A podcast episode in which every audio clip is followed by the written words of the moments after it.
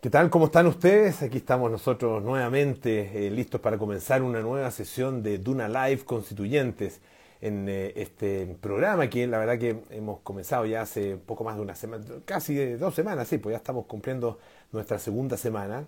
Ah, eh, hemos tenido ya a siete invitados, todos candidatos a la convención constituyente o, convención constitucional y en esta oportunidad vamos a tener em, una, una gran invitada, ah, muy interesante que nos va a presentar también su visión acerca de lo que pretende llevar, en, eh, llevar hacia la eh, Convención eh, Constitucional. Em, tenemos aquí a... Si me está pidiendo ya poder entrar, pero vamos a ver, vamos a ver si, si entra, a ver si la tenemos aquí ya lista para comenzar entonces esta conversación. ¿Está aceptada la, la solicitud, así que vamos a tenerla en algunos segunditos más. Ahí está ya. Ya la tenemos en, nuestra transmisión en este Instagram Live ah, de Duna Constituyente. ¿Cómo estás, Sara? Muy bienvenida. Muchas gracias por estar con nosotros. Muchas gracias, Pulo. Muy buenas noches. Muchas gracias por la invitación. Eh, muchas gracias eh, a ti, Sara, por, eh, aceptar nuestra invitación. Es, muy interesante el, conocer tus propuestas. Sara Larraín es, eh, bueno, conocida ecologista chilena, ¿no es cierto? Eh, ha incursionado también en la política, de hecho fue eh, candidata a la presidencia el año 1999, ya nos va a contar acerca de esa, de esa experiencia. Es directora del programa Chile Sustentable, presidenta además del directorio y ha participado probablemente en todas las discusiones y también campañas que han tenido que ver con, gran, por ejemplo, grandes proyectos de desarrollo en, en, en distintos lugares de Chile, desde el norte con Pascualama hasta eh, la instalación de represas en la región eh, de Aysén. Así que, eh, y ahora está postulando a la Convención Constitucional. quería partir por la, por la, experiencia del año 99. No sé si, si has hablado, Sara, de esa experiencia en, en profundidad. con respecto a lo que a lo que viviste, la verdad que hacer una campaña presidencial son ya son palabras mayores, eh, esa mm, fue bueno una, una, elección además donde en primera vuelta resultaron elegidos para pasar a la segunda vuelta Ricardo Lagos y Joaquín Lavín finalmente se convierte Ricardo Lagos en eh, presidente ¿Qué, ¿Qué rescatas tú y qué recuerdas de esa experiencia? Mira, Polo, la verdad es que eh, no estaba dentro de mi panorama y mi horizonte, pero habíamos trabajado durante dos años con un conjunto de académicos y fundaciones, ONG y movimientos sociales eh, en una agenda ciudadana para el cambio, con aproximadamente 28 temas en el área, en el área, digamos, social estaba salud, educación, empleo, jóvenes, etcétera. En el área política estaba descentralización, estaban las políticas de seguridad y defensa. Eh, en, en, el área ambiental estaba todo lo que tiene que ver con políticas de agua, políticas de bosque, etcétera. Y, bueno, la verdad es que nosotros habíamos tenido ya una incursión en, eh, digamos, cuando se, se, digamos, se candidateó Eduardo Frey, eh, y nosotros habíamos apoyado una candidatura de los temas ausentes de la transición eh, con Manfred Max Neff. Y entonces la idea era poder mantener un espacio alternativo porque éramos muy críticos de, de la transición liderada por la concertación. Y éramos críticos porque si bien es cierto una mejora en los temas de derechos humanos y empezó todo un ámbito de, digamos, de institucionalización más democrática, la verdad es que seguíamos con problemas serios vinculados al tema de derechos sociales y, claramente en el tema de política ambiental con una Comisión Nacional de Medio Ambiente, con el tema RALCO, que marcó una historia de violación de derechos indígenas que finalmente se, se ganó en la Corte Internacional nosotros pensábamos que debía haber una voz que realmente retomara em, el, tema de los compromisos de la transición. Y, a mí me dijeron, mira, Sara, tenéis que, que ir tú, eh, tú eres independiente, y la verdad es que eres la única que habla de corrido en varios temas. Y me tocó un poco por eso, la verdad es que no, era, no estaba en mi intención yo, no he sido un animal político desde la perspectiva de los partidos, he sido un animal político más bien desde el tema de los movimientos sociales, de los temas técnicos, de, asesorar una serie de, cambios en proyecto de ley. De hecho, somos uno de los autores de las leyes de energías limpias, renovables, solar, eólica, hemos estado en, la, en, todo el tema de las leyes de glaciares, hemos, en la ley de cierre y abandono de faenas mineras, es decir, hemos trabajado mucho en políticas que vayan cambiando el eje de este desarrollo tan complejo eh, y tan destructivo en lo ambiental y tan desigual en lo social, eh, que nos ha llevado finalmente al, estallido social de, octubre del año 2019. Eh, pero ya los problemas se estaban viendo en esa época. Ya en esa época nosotros hablábamos en la propuesta y nosotros editamos un libro con todo lo que planteamos en la candidatura, ya hablábamos de una nueva constitución. Em, ya hablábamos de terminar con el binominal, que hoy día por lo menos los candidatos tienen posibilidad de estar en los debates. En esa época, eh, nosotros con Gladys Marín fuimos las primeras mujeres en la papeleta presidencial de Chile, pero la verdad es que no teníamos polo espacio ninguno en ninguna parte. Eh, solamente tuvimos acceso a la franja al final. Entonces era súper complejo y teníamos que recurrir a, no sé, citar a la prensa con mordaza frente a la moneda, pero íbamos al Consejo Nacional de Televisión y ni nos pescaban, o sea, era, era bastante ruda, políticamente una época bastante ruda. Ahora, eh, eh, claro, dentro de lo que tú planteas eh, hay algo que, es bien interesante de, poner el acento en el hecho de que ya en esa época, estamos hablando del año 99, o sea, más de 20 años atrás, ¿no es cierto?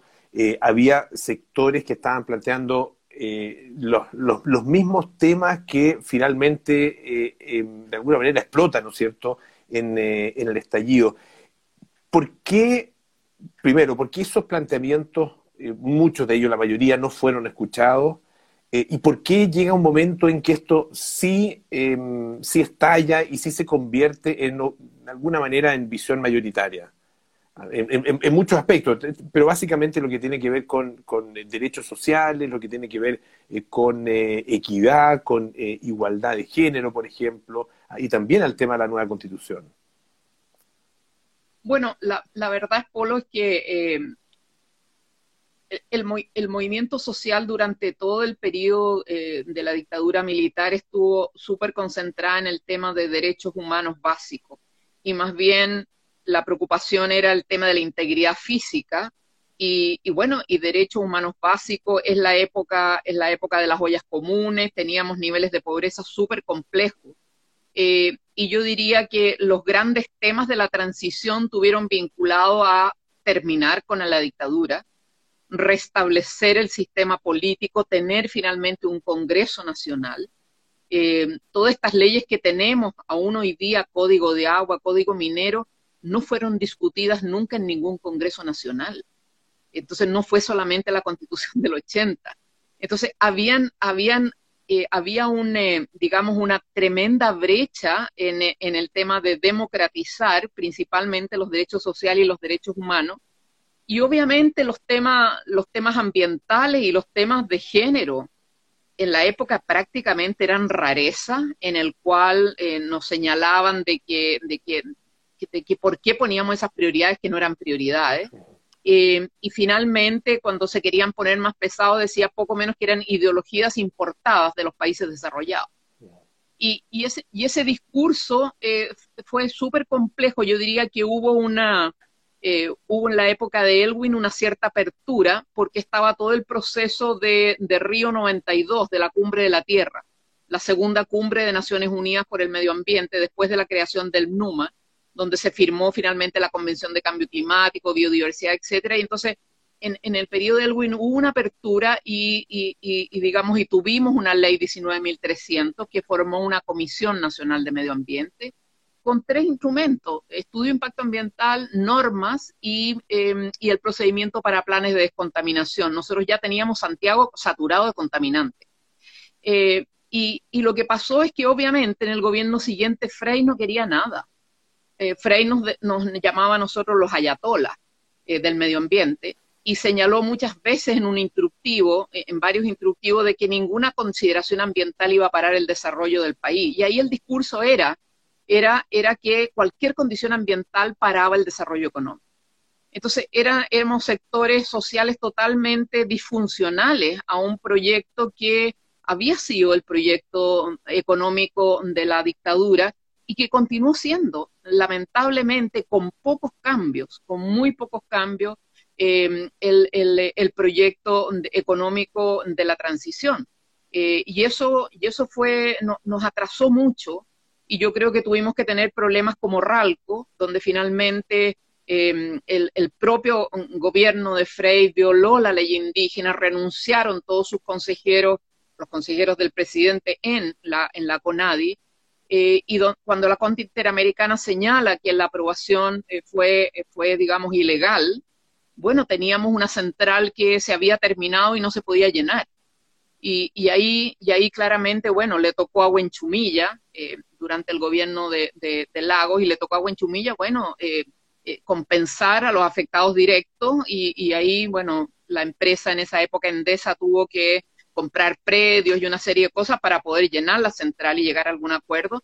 Y el resto, los afectados indirectos, todos los chilenos tuvimos que poner lucas de, digamos, dineros públicos para, para que aquello pudiera conservar. Entonces, ese tipo de cosas eh, fue tremendamente, yo diría, em, ejemplar para, la opinión pública el caso de los cisnes en Valdivia. También mostró de que, de que el secretario general de la presidencia, que era la autoridad ambiental, más los coremas, que eran los intendentes, ah, decían declaraciones distintas, no se ponían de acuerdo, era un despelote. Entonces ahí, ahí realmente se generó eh, una, eh, un, movimiento ya más grande que dijo, bueno, esto es simplemente ese indignante. Y, con eso seguíamos viendo conflictos en todos los territorios. En esa época ya estaban los conflictos por el agua. Nosotros la primera gran asamblea que vinieron más de 200 organizaciones la hicimos en la Casa Central de la Universidad de Chile y ahí pudimos ver un mapa de los conflictos por el agua y claramente aparecían los sectores estrellas de la economía. Eh, minería en el norte, agroindustria y eh, hidroeléctricas en el centro y hidroeléctricas y celulosas en el sur como los grandes problemas de tensión territorial que ya había en esa época. Entonces llevamos prácticamente, yo diría, eh, en este momento llevamos unos 20 años, por lo menos, donde, eh, donde los, los, conflictos territoriales han sido muy duros, muy fuertes. Lo que pasa que en Santiago, en la capital, donde está el tema de la centralización política, está el debate muy centrado, como mirándose el ombligo, en, esta ciudad donde vive 40% de la población, donde está 40% de, la, de las, o 100% de las inversiones, donde están los medios de comunicación. Entonces, esto no se sentía venir. Pero cuando en el estallido social eh, sale la gente en Santiago y sale simultáneamente en todas las regiones, bueno, ahí recién el sector político se dio cuenta de que esto estaba pasando desde siempre. Y bueno, nosotros le decíamos, mira, nosotros tenemos calle, esto está pasando, hay tensión en todas partes, por favor hagan algo. Eh, pero había una burbuja, había una burbuja donde finalmente, si tú te recuerdas, Polo, los primeros que atinaron fueron los alcaldes señalando de que había que hacer algún tipo de plebiscito, de consulta, y después el Congreso y finalmente el Ejecutivo. Entonces, es un tema eh, que estaba, eh, y que simplemente ya como que hubieron gotas que colmaron, que todos ya sabemos, eh, a pesar de que algunos eh, prestigiosos políticos que hoy día van para la constituyente dicen que esto no prendió, pero la cosa estaba, la cosa, la cosa venía, la cosa venía y todos lo veíamos y nosotros le señalábamos a las autoridades en buena onda. o sea, esto no da para más, el tema del agua no da para más, después de los 10 años de sequía, y ya cuando los camiones aljibe tenemos casi dos millones de personas con problemas de agua eh, y tenemos una concentración de derechos de propiedad en algunos sectores. Eh, entonces ya la cosa se empezó a poner muy negra, pero es porque simplemente el Estado no reaccionó. El sector político estuvo lejos de las demandas ciudadanas. Como eh, proceso, em, ¿Tú crees que eh, el, diseño de una nueva constitución efectivamente recoge eh, todos esos, eh, esos problemas acumulados durante estos 30 o, más años? En realidad, de repente uno, uno mira, claro, los 30 años desde, la, desde el comienzo de la transición, pero la verdad es que los problemas de Chile vienen de muchísimo antes y los problemas más profundos vienen de antes aún. Eh, pero eh, los recoge efectivamente como para, para eh, em, iniciar un, un periodo realmente nuevo con otros conceptos, con, con, otros principios? Yo creo que ese es el gran desafío que enfrentamos, Paul. y, más nos vale que lo enfrentemos como corresponde y que, y que todos nos sintonicemos en la sintonía constitucional. Porque, porque aquí hay una tremenda oportunidad histórica, pero también hay una tremenda oportunidad de superar eh, en la crisis en la cual estamos. Hoy día hay una ruptura de la cohesión social. Hoy día no hay condiciones de convivencia pacífica en la sociedad estamos confinados y eso ha, eh, eh, digamos, eso ha aplanado un poco la presencia de la gente en las calles y en las universidades y etcétera. Pero hoy día claramente las condiciones de convivencia y cohesión social están rotas, no hay confianza en las instituciones públicas. yo diría que siendo súper honesto, yo creo que todos tenemos que reconocer aquello y si queremos si queremos para nosotros, para nuestros hijos, una sociedad donde realmente haya respeto, haya una cierta armonía y, una, y reconstruir una convivencia con dignidad para todos y, lograr una estabilidad política, la constitución y, no solamente el contenido, sino que el proceso, cómo se dé el proceso. Si va a ser un, proceso permeable o va a ser un proceso encapsulado entre cuatro paredes, Em, vamos a tener un canal donde la ciudadanía pueda ver las discusiones. Los constituyentes se van a constituir en los distritos para explicar eh, cuáles son las tensiones que están siendo y, y dónde no hay los dos tercios. O sea, más los temas vinculados a el territorio nacional, una de las bases de la, de la inequidad es el acceso a los recursos naturales y los bienes comunes el tema de pesca es de un grupo pequeño, el tema de las aguas, otro grupo, el tema de las grandes hectáreas, dos millones del sector forestal, bueno, son de dos grupos económicos. Eh, ¿Qué vamos a hacer? Eh, ¿Qué vamos a hacer? O sea, eh, ahí está una, una de las raíces importantes, el acceso a los bienes comunes, es una de las raíces importantes de la inequidad. El resto está todo el sistema de los salarios, las pensiones, el tema de, la tributación, etcétera. Eh, le da el ancho a un país que, tiene el poder concentrado en el centro, eh, un país donde, eh, donde el, poder central decide prácticamente sobre 80% del presupuesto y tanto las regiones como los gobiernos locales, las administraciones locales, porque no son gobiernos locales, las administraciones locales son como menores de edad en las cuales se les manda una mesada básica y después el gobierno va poniendo ¿no es cierto?, para, la, para, la, para los, los core y, y, y el gobierno regional ciertos montos, eh, eso, eso hizo crisis. Eso, eso no, va, no va a responder a las necesidades de las personas. Y en ese sentido acá un tremendo desafío junto con el tema de la, de la dignidad, la igualdad, es, es eh, desconcentrar el, el, poder, descentralizar y acercar, el, devolverle el poder a la gente. Eh, acá, acá nosotros tenemos una tremenda oportunidad de reconstruir esta convivencia, este respeto, esta, esta identidad, em, llevando la toma de decisiones más cerca de los territorios, más cerca de la gente. Los temas de salud, educación, vivienda, que ha sido un fracaso, tenemos el país lleno de tomas de campamentos, etcétera. Eh, tú tienes que darle una posibilidad que el municipio que conoce dónde están los allegados, etcétera, responda rápido. El Ministerio de la Vivienda ya no, le dio el ancho. Eh, eh, tienes que establecer nuevos derechos, como por ejemplo el derecho al agua, energía limpia. Obviamente todo el tema de las pensiones, pero ahí dentro de las pensiones hay un problema serio con todas las personas dedicadas a las labores del cuidado, las mujeres principalmente. No tienen previsión alguna y los adultos mayores, que cada vez son más en Chile, tienen pensiones que simplemente no dan. Entonces, tenemos, eh, tenemos unas brechas en, en, puntos importantísimos vinculados a las mujeres, vinculados a la tercera edad, vinculado al tema de la vivienda, donde el retraso es enorme, donde claramente tienen que eh, establecerse como prioridades, y por eso es tan importante que eh, haya una hoja en blanco el mismo tema del reconocimiento constitucional de los pueblos indígenas, tenemos que ir hacia el reconocimiento de todos los sectores que hay en Chile como culturalmente valioso, como identidad nacional eh, importantes de incluir.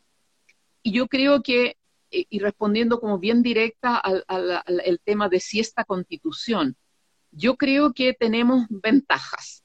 La primera ventaja es que es una hoja en blanco y eso, no, eso nos ayuda a que no tengamos que modificar textos que están desde otra perspectiva y que fueron escritos en forma autoritaria, obviamente no por los militares, sino que sabemos que los militares cuidaban la puerta de afuera, pero sabemos que varios que sabían bastante hicieron un traje a la medida.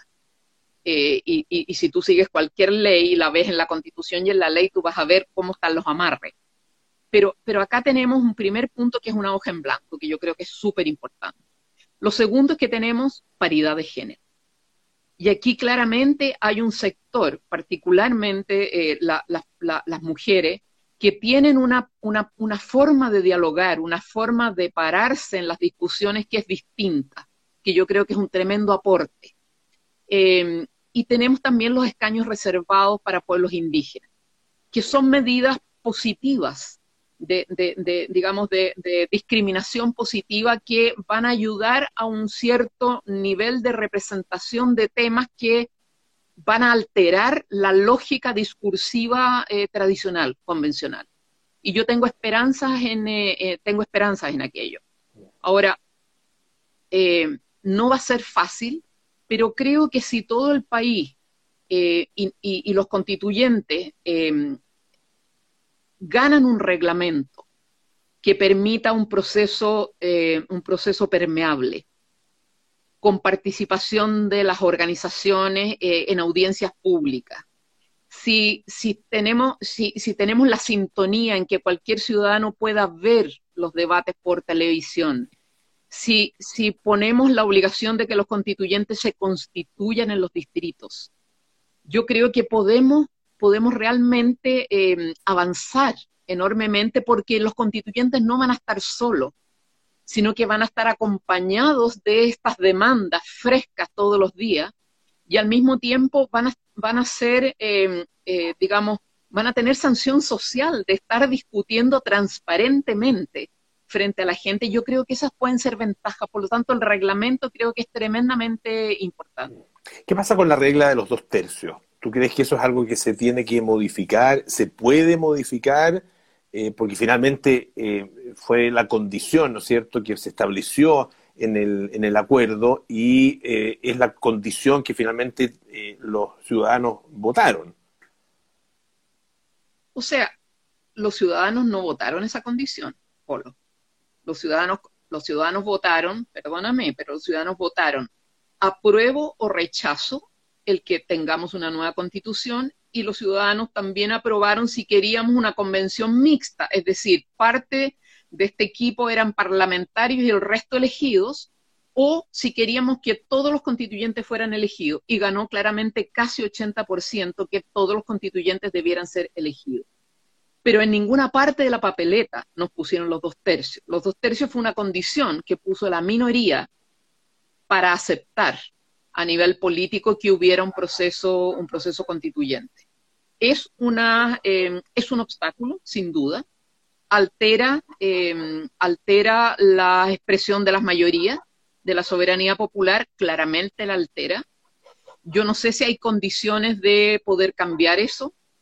Em, lo, veo, lo evalúo difícil, no obstante, creo que debería ser tratado, porque la legitimidad de una constitución no puede basarse en que los que tienen un tercio también pueden boicotear a los dos tercios. Eh, o sea, tú con un tercio más un poco, tú puedes boicotear lo que va a plantear, ¿no es cierto?, los que se oponen a los cambios constitucionales y los que se oponen a los cambios constitucionales y que hoy día obviamente eh, van unidos y tienen posibilidad de tener muchos representantes, eh, también claramente pueden bloquear lo que señala los otros.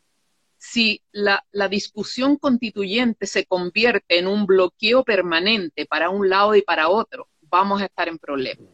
Y yo creo que ahí puede haber otra movilización que no va a ser fácil de manejar. Y yo creo que, por lo tanto, debería ser parte de, tener espacios dentro del reglamento, de que, por ejemplo, si hay nudos complejos en relación a, no sé, lo primero que se me ocurre es el agua.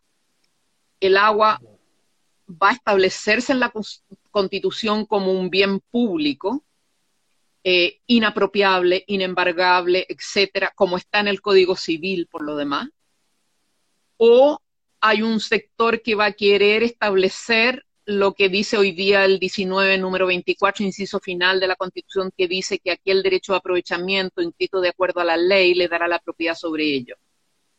Si nosotros no, nos enfrentamos a tensiones de ese tipo, por ejemplo, o establecer el derecho humano al agua, eh, donde el Estado tiene que garantizarlo, yo creo que vamos a tener algún tipo, vamos a tener que hacer algún tipo de consulta antes de continuar o dejar una serie de temas que son críticos, que son claves para la legitimidad y probablemente va a haber que hacer un plebiscito en la mitad eh, para algunos temas que son claves y donde realmente puede amenazarse la, continuidad del proceso constituyente.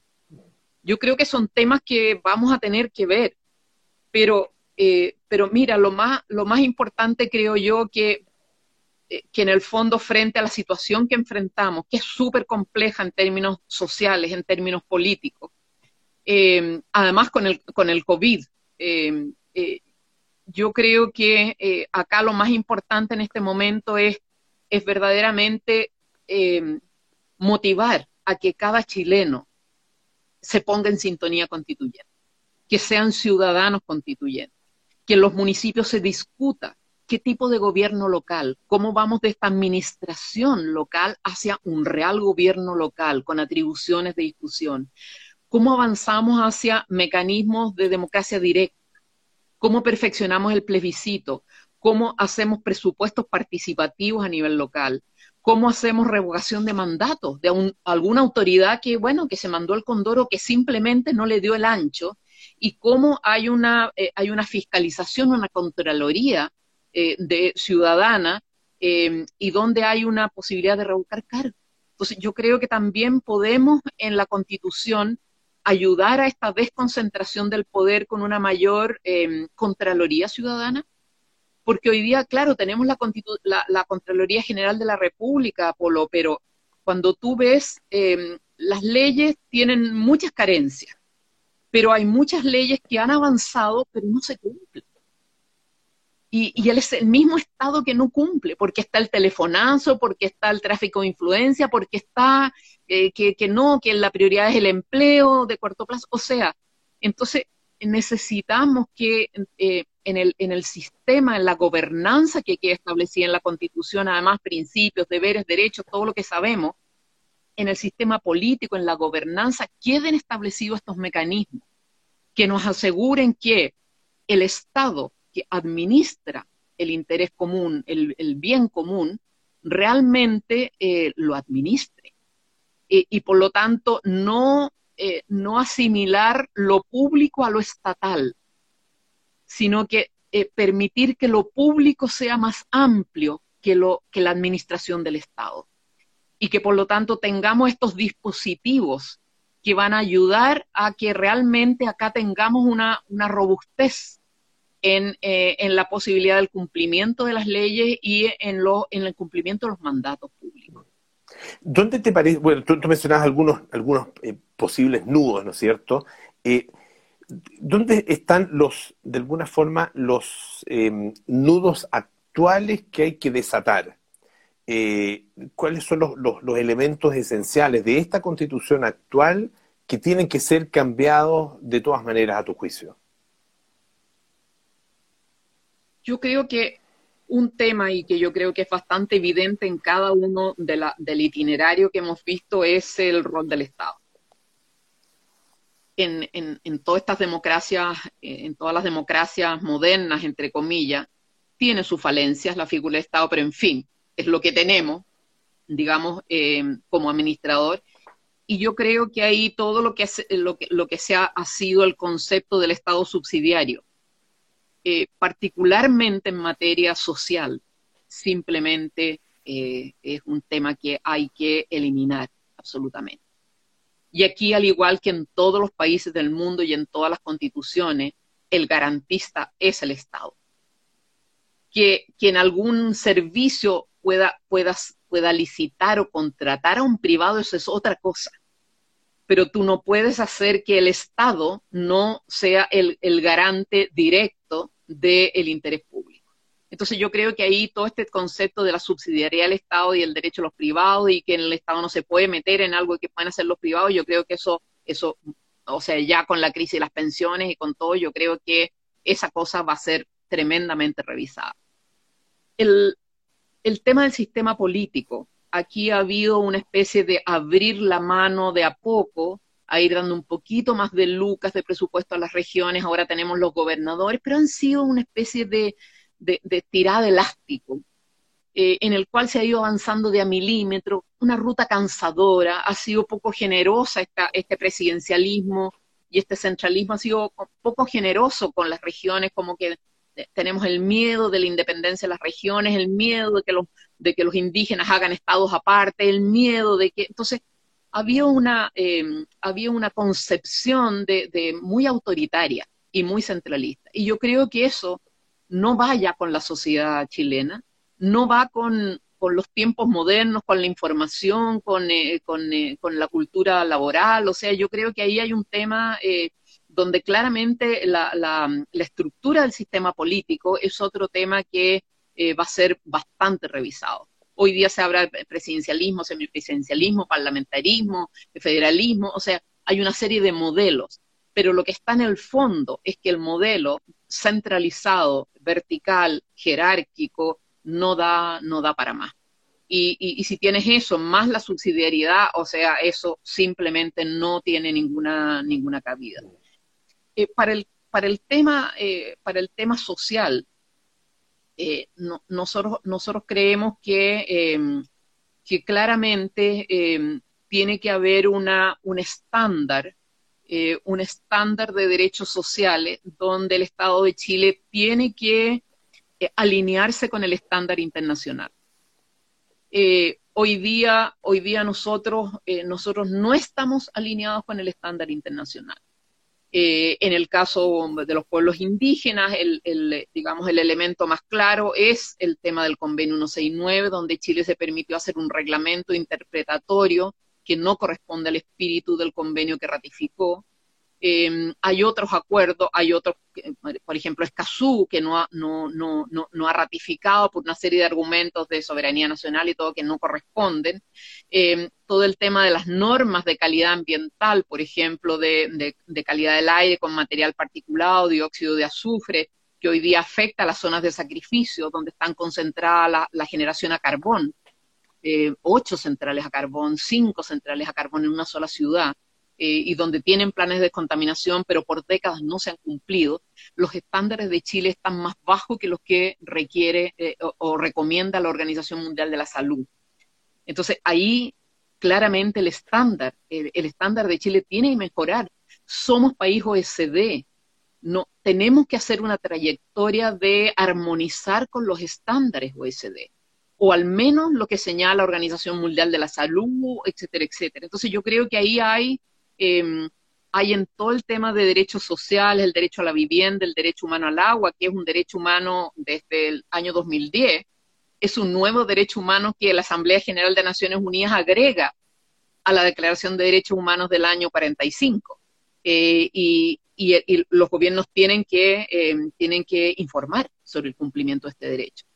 Eh, entonces, ahí hay un tremendo desafío de, que el gobierno de Chile tiene que mirar hacia adelante y ver cómo está el acceso al agua, por qué el agua es prioritaria para paltos de exportación y no eh, para las comunidades agrícolas que viven en el valle. O sea, tenemos, eh, tenemos ahí un, un desnivel donde realmente tenemos que ponernos a la, bajo el estándar de la, de la, de la de los derechos, eh, digamos, de la, de la Comisión Interamericana y los derechos, digamos, en los distintos, en los distintos cuerpos eh, normativos. Y, finalmente, en el área ambiental, eh, tenemos tremendos desafíos, o sea, hay, hay temas que recuperar, el agua, tenemos que ponernos en el estándar internacional, el agua en todos los países del mundo es un bien público, el Estado entrega concesiones, pero en ninguna parte se entrega la propiedad del agua. Em, hay otros, bueno, hay una serie de otros bienes comunes, los glaciares, hoy día prácticamente no existen en la legislación. los glaciares son hoy día reservas de agua congelada en un contexto de cambio climático. Chile nunca podría pagar la cantidad de embalses del agua que contienen los glaciares. Es, es, un tema de seguridad que no está valorizado como un seguro hídrico, eh, ni para la agricultura ni para la ciudad de Santiago. Si la ciudad de Santiago, si, si, si, si, la minería sigue destruyendo los glaciares en la cuenca de Santiago, no va a haber recarga del río Maipo ni del río Mapocho, porque cuando se derrite la nieve lo que recargan son los glaciares. Entonces, eh, todos estos elementos eh, además de lo que ha señalado las evaluaciones de desempeño ambiental de Chile en la OECD. Nosotros ya llevamos dos evaluaciones y hay muchas recomendaciones en la línea de lo que yo te estoy diciendo, de desempeño ambiental en relación a aire, en relación a agua, en relación a ecosistemas, en relación a cuencas, eh, y la OECD es bastante clara y yo creo que Chile al menos tiene que avanzar en esa línea y nosotros somos partidarios de que se establezca como un principio en la Constitución la protección de la naturaleza y el patrimonio ambiental del país y sus ciclos vitales, con el objeto de que obviamente la naturaleza aquí es un sistema que se comporta de una cierta forma y nos ofrece los servicios de agua, ventilación, eh, etcétera, etcétera, eh, pueda, ser, eh, pueda ser protegida, no de en parques nacionales con un cerco, sino que realmente ser protegida para poder seguir manteniendo el desarrollo nacional y ciertas posibilidades de una vida digna para las generaciones futuras. Sea, no podemos seguir destruyendo, eh, ya vamos sacando, ya secamos el río Loa, el río Copiapó, vamos aquí en el Aconcagua, que está más o menos, o sea, vamos a seguir así hasta Patagonia. O sea, acá realmente yo creo que tenemos que hacer un vuelco tremendo, porque si Chile pierde la batalla de la sustentabilidad ambiental, va a perder todas las demás batallas. Este país depende de su patrimonio ambiental. Si nosotros no nos preocupamos de, la sustentabilidad del equilibrio ecológico, eh, vamos a quedar sin eh, verdaderamente posibilidades de desarrollar nuestra economía. Sara, eh, ¿cómo, ¿cómo se pasa de la declaración de, de, un derecho a la garantía efectiva de ese derecho. ¿Cómo, cómo, cómo ves ese, ese proceso? Porque es em, un poco lo que, lo que mucha gente dice, eh, no, no, basta con, eh, con, escribirlo en la Constitución para que eso se haga realidad. Eh, para que se haga realidad se necesitan otras cosas, se necesitan no solo leyes, se necesita disposición, voluntad, recursos. ¿ah? ¿cómo, ¿cómo, se pasa de, un, de la declaración a la realidad? Bueno, todos nuestros amigos de los distintos países que han estado en procesos constituyentes, Ecuador, Colombia, etcétera, nos han señalado exactamente eso. Ojo, con una constitución tremendamente garantista, pero que no tenga muy claro los deberes de quiénes, cuál es el deber del Estado, cuál es el deber de los privados en conjunto y cuál es el deber del individuo. Eh, y cuáles son eh, y cuáles son las formas de operativización que tienen que quedar establecidas en la Constitución. Eh, ¿Cómo esto se va a operativizar? Que después se operativizará a través de una serie de leyes sectoriales que tendremos que reformar, eh, digamos, con la nueva lógica de la Constitución y eso es la próxima década. O sea, esto, esto la Constitución es el primer paso, pero eh, a la luz de aquello nosotros tenemos un proceso de reformas legislativas largo. Entonces, eh, primero, las garantías, una constitución garantista tiene que establecer quién es el que tiene que garantizar y tiene que establecer de qué forma va a garantizar. Y, posteriormente dejar eh, los sistemas de gobernanza y los procedimientos establecidos que tiene que contener cada una de las instituciones. Ahora, por eso nosotros somos partidarios de fortalecer todo lo que es el rango contralor o de fiscalías eh, en el sentido, porque en Chile hay, hay, como te decía, hay, hay leyes en las cuales se ha avanzado, la misma ley ambiental. Hoy día tenemos un ministerio, tenemos una superintendencia, tenemos tribunales ambientales. Avanzamos en los dispositivos que se requieren, pero, por ejemplo, eh, la, superintendencia no ha logrado eh, un cumplimiento adecuado de la legislación. Eh, y entonces, en ese sentido, nosotros tenemos que asegurar lo que, lo que llaman los gringos y los europeos el enforcement, O sea, si tenemos lindas leyes no sacamos nada y una linda constitución, que lo que tú me preguntas, no sacamos nada con tenerla si no tenemos el enforcement, los mecanismos del enforcement. Y ahí claramente los organismos contralores son clave, eh, organismos que además sean como independientes, con participación de académicos, con cierto tema de alta dirección pública, que además no sean removidos por el gobierno de turno, y eso te da una estabilidad de la institucionalidad del Estado también, en el cual no todos los gobiernos van a cambiar 8.000 funcionarios, eh, sino que realmente el Estado tiene una lógica de seguir manteniendo sus capacidades y bueno, tú cambiarás el rumbo, pero no tienes por qué cambiar a las personas a todas las personas del aparato, sino que tú entras y, bueno, cambias el rumbo con tu equipo político, pero si estás cada vez inventando la rueda, es una pérdida de capacidades y una pérdida de recursos absolutamente brutal. Y, todo esto se amarra con la forma, con la toma de decisiones.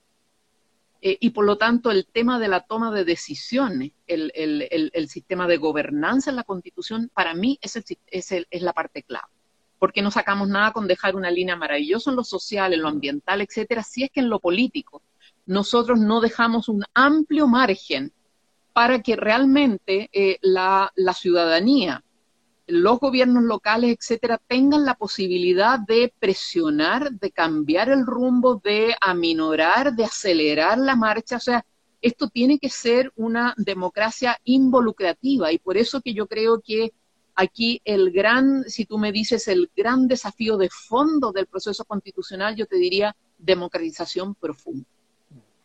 Hay algo así. Eh, ah, no, te escucho, perdón. Y, eso implica además, eh, implica un, un, cambio en la, en la cultura política, implica un cambio en la forma de ser ciudadano. Delegamos, sí, con el voto, pero no delegamos ser ciudadano y por lo tanto tú puedes tener, las organizaciones vecinales pueden cogobernar con el Consejo Municipal y con el alcalde eh, para el tema de resolver los problemas del municipio. ¿Qué mejor que una autoridad local de tener a todas las organizaciones sociales más su consejo de que trabajen juntos eh, con una identidad, con una mística, por el mejoramiento de la comuna, por ver todos los ancianos que están abandonados en casas muchas veces, los jóvenes que, o sea, un país que tiene abandonados a los ancianos, que tiene abandonados los niños, los jóvenes, no tiene futuro, no tiene ninguna posibilidad. Aquí hay que abrir un espacio a sectores clave como son los niños y los jóvenes. Si nosotros no abrimos el espacio, no los, no los apapachamos, no los cuidamos, no los no les damos la contención, esta cuestión va a ser bien difícil. Entonces yo creo que eh, implica eh, un deber, un deber del ciudadano y yo creo que eso debe estar establecido. Eh, en el sentido de que haya una ciudadanía robusta, densa, con profundidad, que la cultura ciudadana de ser ciudadano sea una cultura, eh, de, cooperación, de solidaridad, y no es la competencia de cómo voy yo y de cómo me va a mí, y que, y que, a la larga eso te estáis disparando en los pies, porque eso no tiene mucho destino. ¿Cómo ves? Eso es un poco lo que, lo que yo siento que es la forma de, la gobernanza en donde finalmente está el gancho, es donde tú tienes el poder. Porque aquí el tema que nosotros tenemos, el tema de fondo en Chile es el tema del poder. Es una crisis del poder. ¿Cómo ves tú eh, la, poco la, la, manera como se va a em, eh, articular, algo, algo hemos, conversado sobre eso, pero yo creo que, que, es absolutamente clave, cómo se va a articular la conversación, el diálogo eh, dentro de la Convención Constitucional. Eh, porque, claro, hay una diversidad gigantesca de candidatos. Eh, y hay una disposición al diálogo probablemente por parte de algunos y otros, tal como tú lo planteabas, que van a ir a defender una, una postura, eh, eh, más bien para evitar que cosas cambien o, simplemente para lograr un objetivo en particular.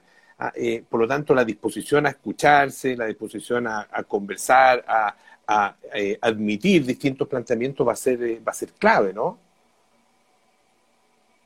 Mira, yo creo que, em, y particularmente en mi posición, eh, yo estoy en esta, en esta candidatura porque creo que ninguno de los que sentimos que tenemos un poco de calle y experiencia podemos mirar para el lado. Aquí se requieren, aquí se requieren experiencias, capacidades, em, y, y yo, yo, tengo, yo tengo esperanza en la buena fe de la mayoría de los constituyentes.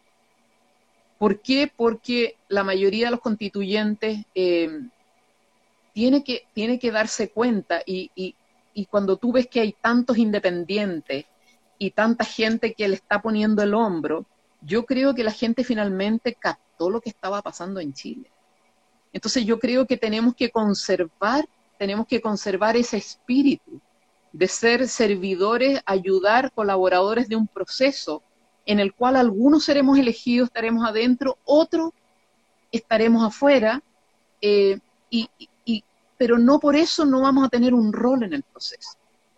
Entonces yo creo que ahí eh, depende mucho de cuál es el reglamento, pero también depende de mucho de cuál va a ser la permeabilidad entre los constituyentes y la sociedad para poder ir conduciendo este proceso de buena fe. Porque yo creo que acá el gran tema es que no hayan sectores encapsulados para mantener ciertos privilegios que nos han llevado a la situación de desigualdad que tenemos, sino que aquí realmente todos los sectores, particularmente el, sector que concentra eh, hoy día la riqueza en Chile, realmente esté dispuesto a, ceder, eh, ceder privilegios con el objeto y con el objeto principal de posibilitar una convivencia nacional eh, para sus hijos en el futuro y una estabilidad política que el país necesita eh, para tener una vida armónica, para desarrollar la cultura, para realmente tener un, liderazgo, un liderazgo legítimo, que también, eh, digamos, dentro de la comunidad nacional e internacional. Entonces, yo creo que lo que tenemos que velar es por cuidar el tema de la buena fe y la ética y la ética política. Eh, Sara, bueno, desgraciadamente se nos, se nos fue el tiempo, pasó volando. Te quiero agradecer muchísimo que hayas estado esta noche con nosotros. Ah, eh, ha sido eh, un agrado. Sara Larraín, que es candidata em, por el distrito 11, un distrito que va a ser tremendamente disputado y, y, donde va a estar puesta probablemente mucha de la atención también del país. Así que muy agradecido, Sara, y nosotros nos juntamos el día lunes eh, con todos ustedes. Recuerden que vamos de lunes a jueves a las ocho y media con Duna Live Constituyente. Gracias, Sara, y gracias a todos los que estuvieron presentes en esta conversación. Muchas, muchas gracias, Polo, y ojalá que el lunes te hagas, hagas un, pequeño espacio porque es el Día Mundial del Agua, eh, que probablemente es el, es el mayor, el mayor riesgo que enfrenta Chile en el contexto del cambio climático, la mayor amenaza al desarrollo y al bienestar de las personas eh, es, la, es la conmemoración y ojalá que le puedan dar un espacio a ese tema el día lunes. Perfecto, lo vamos a tener en cuenta. Muchísimas gracias. ¿ah? Muy bien. Que esté muy bien. Luego. Chao. Gracias. Adiós.